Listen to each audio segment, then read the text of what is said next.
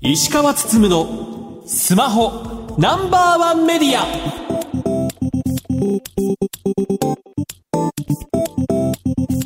皆さんこんばんは。石川つつむのスマホナンバーワンメディア。パーソナリティスマホ携帯ジャーナリスト石川つつむです。アシスタントの松代ゆうきですこの番組は最新情報から役に立つ情報までスマートフォンと携帯関連商品の幅広い情報を発信する番組です楽天モバイルが2月21日より同一名字の家族であれば楽天最強プランを月々100円、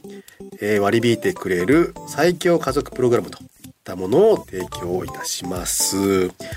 これあのーまあ、楽天モバイルってまあそもそも安くて、はい。例えば家族4人で使っても他社の家族割でねまとめて使うよりも全然安いだから今まで家族割的なものは必要ないんじゃないかというふうに楽天モバイルでは考えてたんですけど、はい。ただやっぱり家族で契約していると家族割だから自分だけ抜けるわけにはいかずみたいなのが相当効いてるらしくてなかなかそういったユーザーをねこう引っぺかすことができなかったというところでやっぱりいろいろ考えてたらしくてついに家族プログラムといったものが導入されます。ただね、これまあ、もともと楽天安いということなので、月100円しか安くならないんですけども、そういったこうお客さんを引っ張ってくるという意味でね、こういった名前がついてるのは非常に大きいのかなというところです。ただこれ、条件が同一名字の家族というところになっていて、家族といっても、名前が違うこともありますし、うんじゃあ家族って何なんだっていうね、そもそもの議論として。そこまでいっちゃうただこれまあちゃんとねそういうことは考えてるらしくて、まあ、最初ね導入する時は同じ名字というふうに言ってますけどもまあ将来的にはねいろんなパートナーとかあと事実婚とかまあそういったところも対応できるようにアップデートを検討していくという話です。まあねこれやっぱり家族って本当に家族割他社でもやってますけどそれもね結構ゆるゆるというか、まあ、一応ルールはあるんですけどいやショップの店頭でいやねこんなに家族同然としてね暮らしてんだから割引の対象にしてもらってもいいんじゃないのかっていうふうに言われる人が多いらしくてルールはあるけども結構そこはなんか緩いって話は昔聞いたことあるので。ね、だからこれ、まあ、すごいのが、ね、楽天の場合は1グループ最大20回戦まで対応すると。でしかも招待される側は18歳以下も可能となので0歳からいけるという話をしていました。で楽天まあ今最新データで620万契約というところなのでこれからね1000万に向けてどんどん増やしていきたいというところもあるので、えー今回家族割引というかねプログラム導入するとやはりまあ業界的に春商戦ということなので各社いろいろと親子をターゲットにした割引プログラムとかも提供してますし、まあ、このタイミングでま乗り換えるというのをね結構考えたりもするのでいよいよね楽天も今までね家族プログラム必要ないと思ってたにもかかわらずだいぶね3社に寄ってきたというところは注目ですし、まあ、これによってね楽天に乗り換えるというね検討する人が増える。もね十分おかしくないのかなというふうに思います。さて石川さん今週の特集ですが1月に行われたマイネオの2020年サービス発表会について詳しく聞いていきます。それでは今週も30分間お付き合いください。番組の X 旧ツイッターハッシュタグは SPNO1 です皆様からのポストお待ちしています石川つつむのスマホナンバーワンメディアこの番組は非鉄金属の総合ソリューションプロバイダーアルコニックス。日本経済新聞社の提供でお送りします。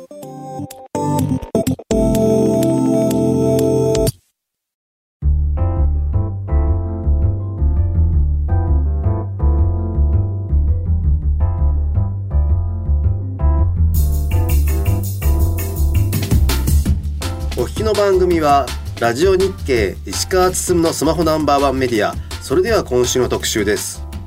もうすぐ10周年。マイネオの2024年。2014年6月にサービスを開始したマイネオが間もなく10周年を迎えます。ユーザーの声を取り入れながらサービス向上を続けているマイネオは2024年。どんな戦略を行っていくのでしょうか。本日は株式会社オプテージよりコンシューマ事業推進本部モバイル事業戦略部長の松田森弘さんにお越しいただきこの10年を振り返り今年1月30日に行われたサービス発表会についてお話を伺っていきたいと思います松田さんよろしくお願いしますよろしくお願いします。よろしくお願いします。えーほぼ毎年この時期にお越しいただいているマイネオさんですが、今年で誕生から10周年ということで、えー今までにも増して注目の発表がありましたので、詳しく聞いていきたいと思います。えーまずはもうすぐ10周年おめでとうございます。ただあれですよね、増田さんとしては、はいはいマイネオを担当されてまだ半年ぐらいという感じなんですよね。あそうですねこれあの担当される前おそらく別の部署とかにいたと思うんですけど、そこの立場にいてマイネオってどういうふうに見えてましたか？はい。マイネオって他の携帯会社さんと比べてはい。すごく尖ったサービスをやっているなとは、はいはい。感じておりました。そうですよね。だから結構ねこの10年前年を振り返ってみると、手を変え品を変えいろんなことやってきたなっていう感じがすごいしていて既存まあいろいろと MVA のありますけどもまあその中でもねかなり尖った印象なのかなと振り返ってみると思うかなというふうに思いますね。はい、それでは今回えー発表されたサービスについて聞いていきたいと思いますけどもまず、まあ、いくつかサービスあると思いますけどもどの辺が特徴になってきますかね？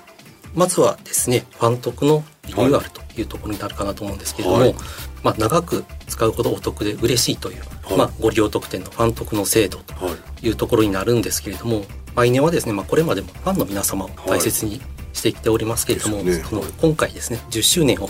迎えるにあたりまして、改めてそのファンの皆様への感謝の気持ちを込めまして、まあ長期利用特典はいとしてですね、このファントクというはい。制度をアップデートすることにいたしました。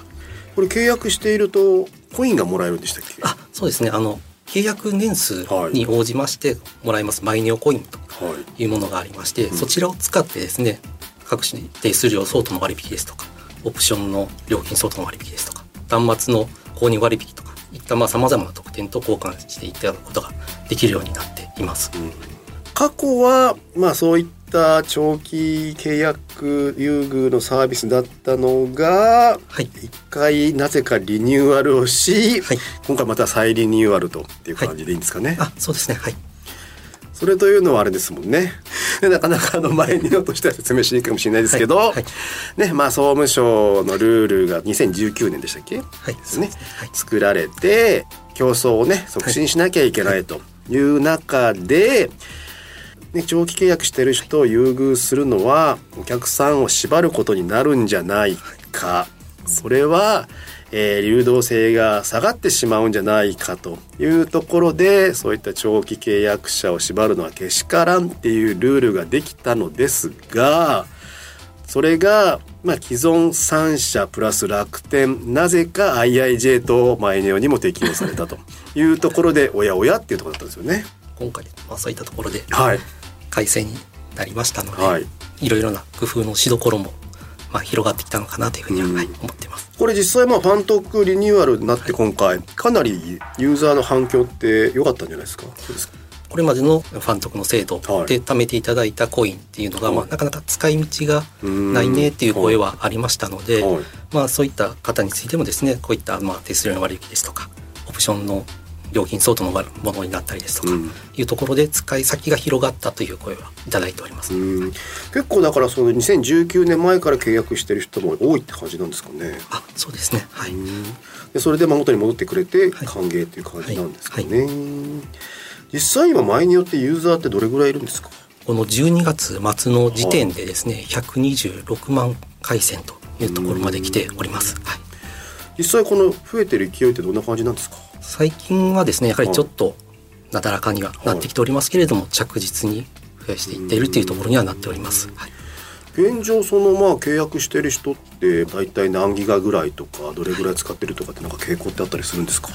そのマイネオの場合はですね、はい。小容量のうん。お客様が多いのかなというところですね。うん。あの多くの割合で、まあ、はい。1ギガバイトですとか5ギガバイトといったご契約が多いという状況です。はい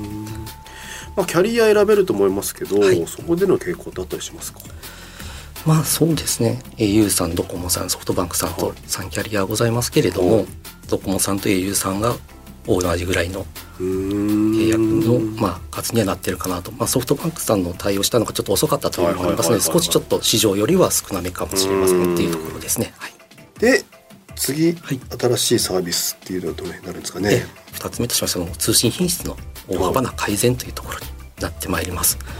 一般的にはその MVNO って平日昼間の速度がはい。ちょっと弱点だなというところ言われてるかと思うんですけれども、うん。まあ、この時間帯でもですね快適にご利用いただけるような形でもう取り組んできているところです。私ども調査の結果になりますけれどもスマホのユーザー様月額料金の安さだけではなくてですね、はい。通信の安定性ですとか、うん。速度というところも重視される方が多くいらっしゃるとうんいうことで、そういった品質の改善をすることで、まあ、マイネオンに安心してですね、まあ、乗り換えていただく利用していただくということで、まあ、快適にご利用いただけるようになって、まあ、長く使っていただけるようになるのかなというふうに思っております。改善ってまあ一言で言っても結局何やってんすか、ざっくりですね。そのあのキャリアさんとの間の接続点の帯域を広げるとかっていうところもありますし、はい。いろいろなこの中でのチューニングとかですね、はい。そういったところをいろいろ試行錯誤しながらどこがこう効くかなというところをいろいろやりましてうん。なんとか品質を改善できるというところが見えてきたというところにはなります。うん。ただまあ今回このいくら改善したと言いましてはい。もその大手キャリアさんと同じ品質かと言われるとそこまではなかなかいったものではないのかなとは思ってます。はい。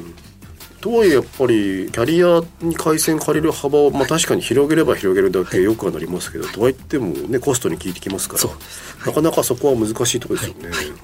そこはじゃあうまいこと経験が生きてたりするんですか？あやはりそうですね。そのいろいろこの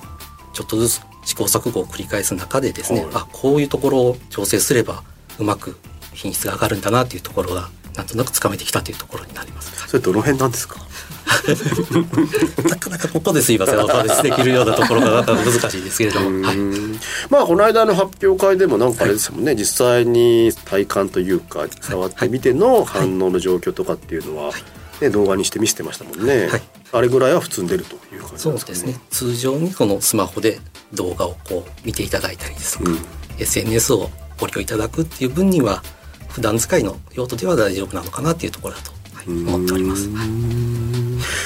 あともう一つなんかサービスありますか、あ今回ですねキャンペーンの方もやっておりまして、はい。まあ、キャンペーンもですね3つやらせていただいております、はい。1つ目はですねマイピタまるっと990円キャンペーンとはいいうことでマイピタの音声通話付きのタイプ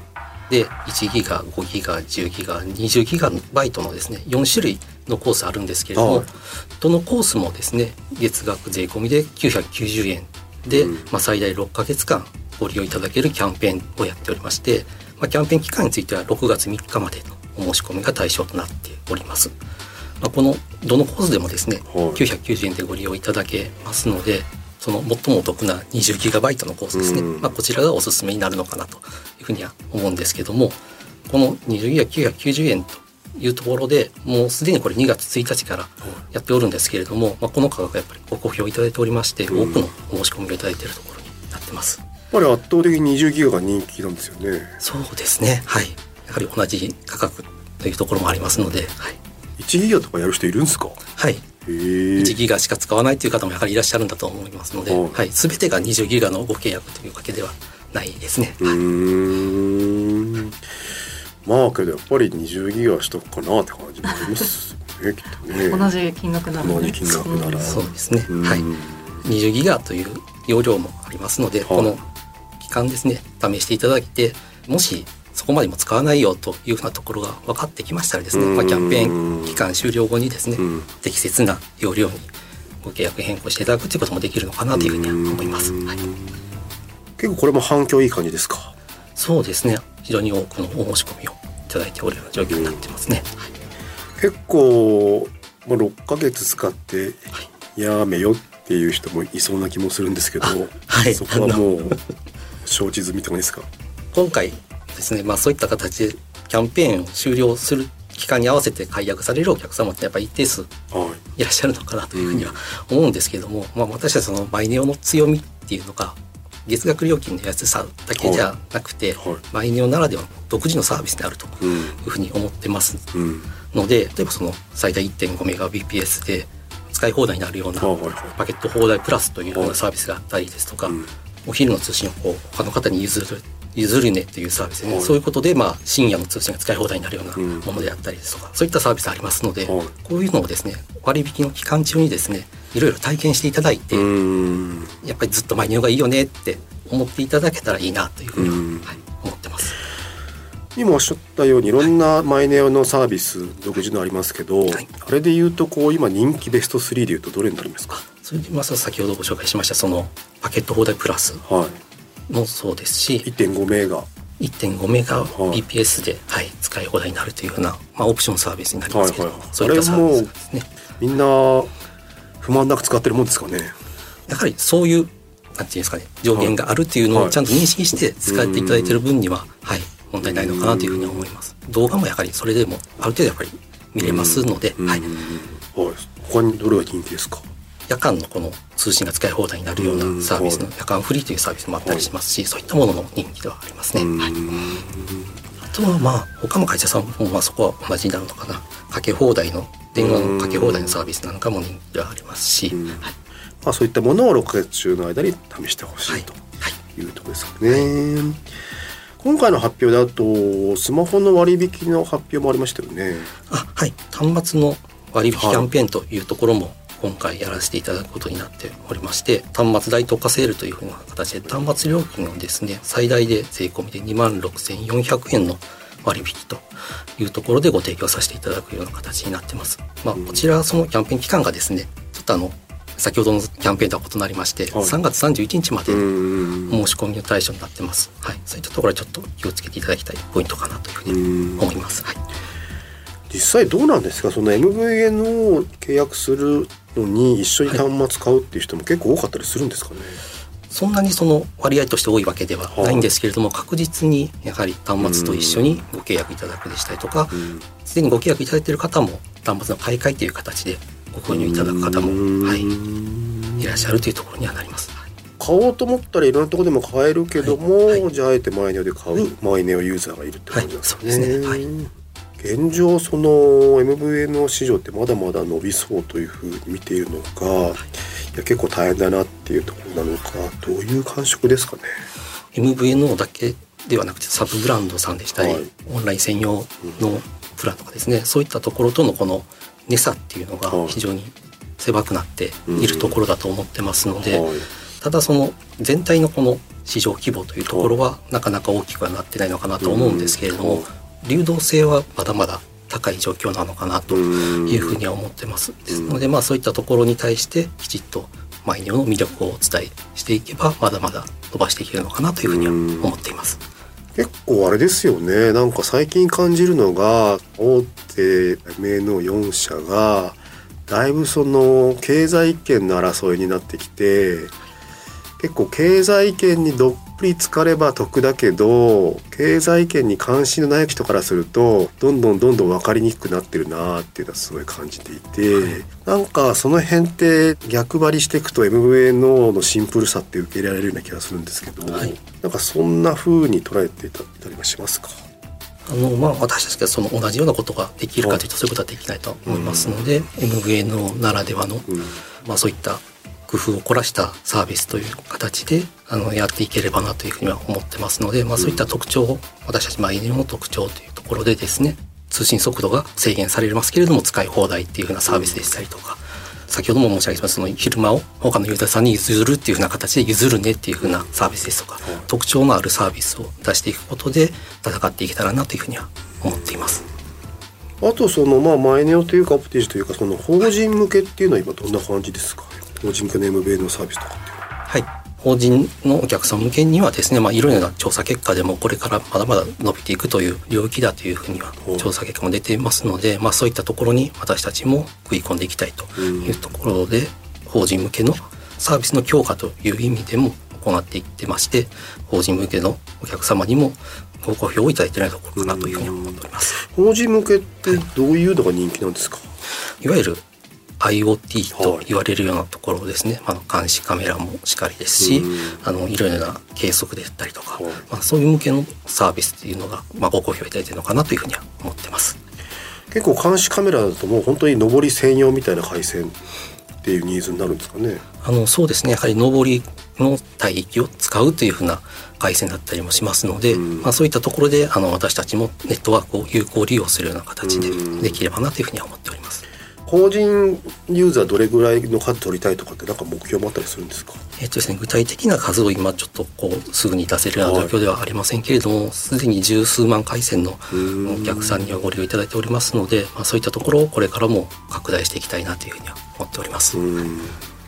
これまあ2024年まだまあ始まって1ヶ月ちょっとですけど、まあ今年マイネをこうしたいとかってあったりしますか？マイネオの通信回線はですね、はい単に契約して終わりというわけではなくてその、うん。まあ、長くはい。愛していただけるマイネオというふうにありたいなというふうに考えてまして発表会でも申し上げましたけどその2024年のスローガンをですねずっとマイネオがいいというふうにしております。うん。でまあそういうふうに思っていただくために今年あのおかげさまで10周年を迎えるという今だからこそですねあえて原点に立ち返ってサービスの方針としてもですね地味でも長く愛されるアップデートをというふうな形で、まあ、取り組んでいるというふうなところでございます。マイネオとしましてはですねファンの皆様と共にサービスを作っていくとはいユーザーの皆様の間でもこう助け合うというふうな形のその競争戦略というところをですね、まあ、これからも引き続き高めていきたいなと思ってまして、まあ、マイネオを選んでいただいてで長くご利用いただけるっていうふうな、まあ、そういうマイネオにですねうんしていきたいなというふうには思っております。実際もそのファンコミュニティねマイネといえばファンのコミュニティだと思いますけど、ファンコミュニティはまだまだ盛り上がってる感じですか？そうですね。あのやはりそういったコミュニティの中でですね、うん。ファンの皆様の声というのをたくさんいただいておりまして、ん。どんどんですねこういうふうにしたらいいんじゃないかというふうなアイデアをもいただいているような形にもなってますので、そういったアイデアを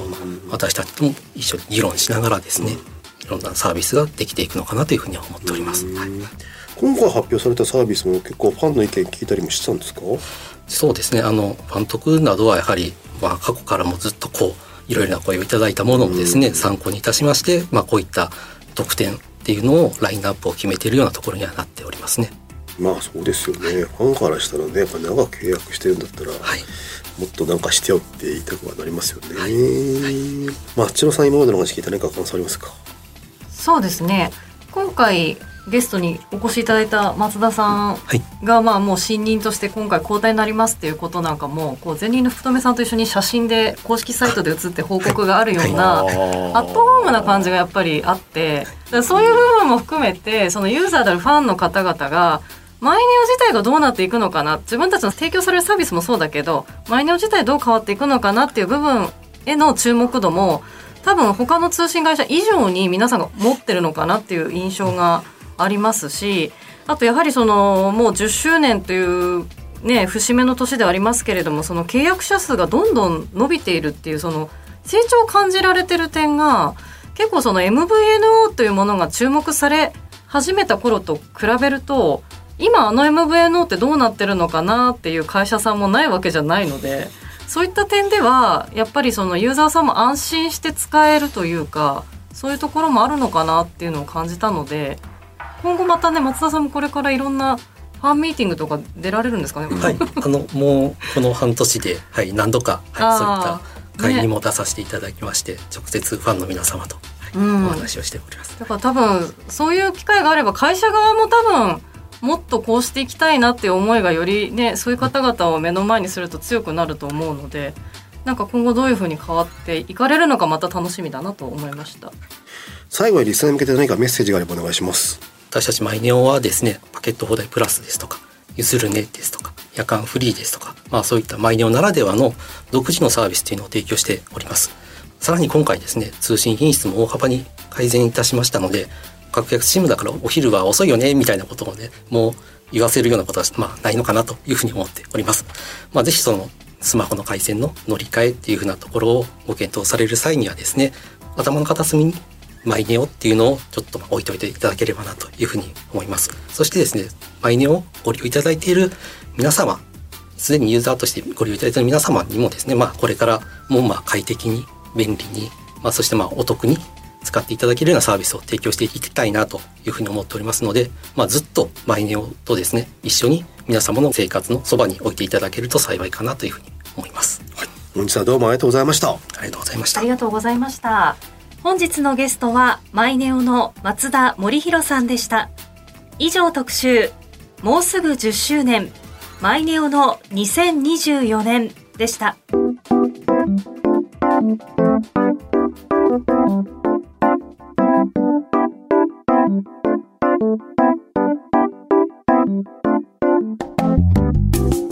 石川つつむのスマホナンバーワンメディアエンディングです。ハワイに行って Apple Vision Pro 買って、まあ、結構日数経つんですけど、はいはい。困ったことに、うん。右肩がめっちゃ痛いんですよ。どういうことですか？右肩？なんかあのまあね使ってた時に一回ソファーで居眠りをしてしまい首に負担をかけたらしく、うん。そこから首が痛くてで肩が痛くて、でその要は Apple Vision Pro ってちょっと前が重いじゃないですか、うん。だから結構首に負担かかるんですよ。でさらに右手で操作するので右手にも負担かかるんですよ。毎日のように使ったりもするのででしかもほらコンタクトに変えてるので見えすぎて疲れてるっていうのもあって結構なんかその最新テクノロジーに寄せていくと人はなんか体壊すなっていうね 人の進化がまだ追いついてない追いついてないのよ。やっぱり人によっては目がすごい乾くとかって言ってる人もいるのえー、そうで,、なんですか、スマホの出始めの頃ねみんな指紋がなくなるんじゃないかって言われたぐらいあったけどうん、でビジョンプロが出たことによって多分ね人に与える体の影響っていうのもねこれから研究すべきテーマなのかなというふうには思いました。あじゃあまたそういう記事も面白おかしく読みたいなと思はいい、ますぜひ期待してください。はい。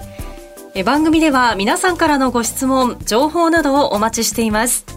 番組サイトは検索エンジンでスマホナンバーワンメディアとカタカナで検索してください。ラジコではタイムフリーで放送から1週間、いつでも無料でお聞きいただけます。さらに音楽ストリーミングサービス Spotify でもこの番組をお楽しみいただけます。また X 旧 Twitter のアカウントは spno1 media spno1 メディアです。ぜひフォローしてください。石川つつむのスマホナンバーワンメディア。この番組は、非鉄金属の総合ソリューションプロバイダー、アルコニックス、日本経済新聞社の提供でお送りしました。さて石川さん、来週ですが、KDDI のローソン出身について聞いていきます。